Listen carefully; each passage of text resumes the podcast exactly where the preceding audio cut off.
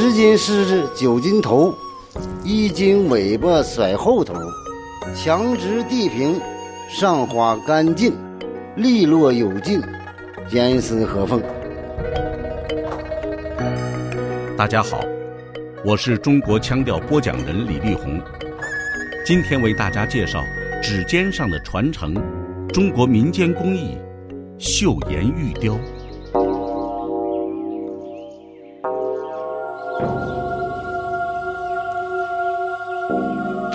国学大师季羡林说：“如果用一种文化来代表中华文化，这就是玉文化。古人云：‘玉入其国，则为国之重器；玉入其家，则为传世之宝。’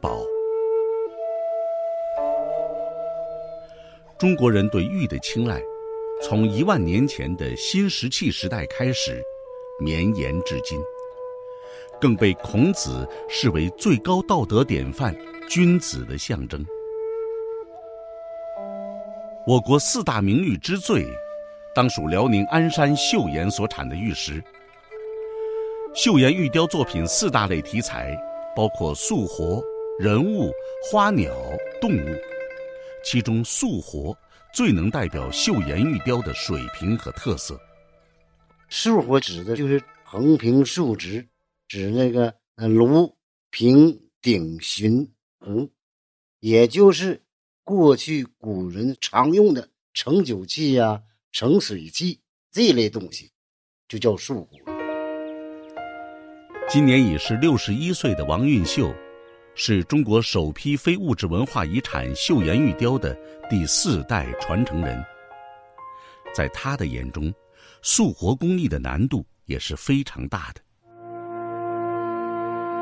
电影《穆斯林的葬礼》中，出身玉器世家的手工匠人梁义清，对徒弟韩子奇也有意味深长的教导：“师傅，您怎么老是看不动手啊？画家胸有成竹才能动笔呢，我们呢要把样子琢磨透了才动手。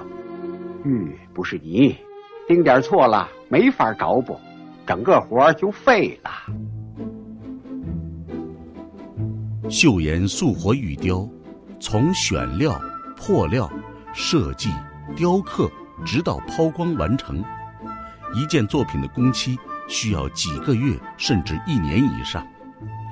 费料费时，加上制作要求高，让这门手艺一度陷入失传的境地。直到一九九零年，王运秀东拼西凑，用六千多块钱买了一块原石。没想到，给王运秀乃至整个岫岩玉雕界带来了转机。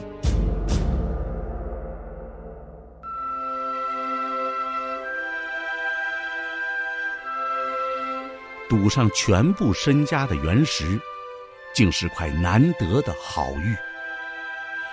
王运秀便产生了一个大胆的想法，将它做一个天坛造型的玉雕作品。用玉雕的形式表现建筑，在当时几乎没有先例。为了完成自己的设想，王运秀特地到北京观察天坛。当时啊，每天一坐就是十多个小时，腰椎、颈椎疼痛难忍，也要咬牙坚持下来，不能对不起我传承的这门技艺和我四十多年的坚持啊！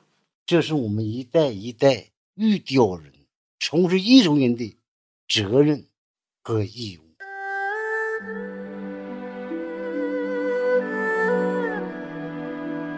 经过一年多的雕琢打磨，作品祈年殿终于完成。它完美展现了天坛祈年殿的恢宏庄严之美，并在二零零零年为王运秀摘得了天工奖最高奖项。精品奖的桂冠，王运秀对素活的这份痴情，终于守得云开见月明。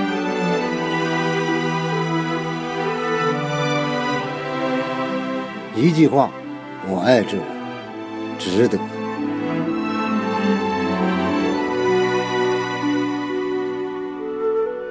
质量之魂，存于匠心。出于对玉雕塑活的痴爱，王运秀希望能将这门技艺代代相传。第五代岫岩玉雕传承人郑振松，一直受师傅影响，坚守着把这门手艺继续发扬光大的使命。八六年从事这个玉雕行业，哎，就将近三十年了。主要也是跟师傅哎学了很多的玉雕技法和为人处事，得用心钻研各种技法都创新改革，把这个非遗传承下去，做好师傅的左膀右臂吧。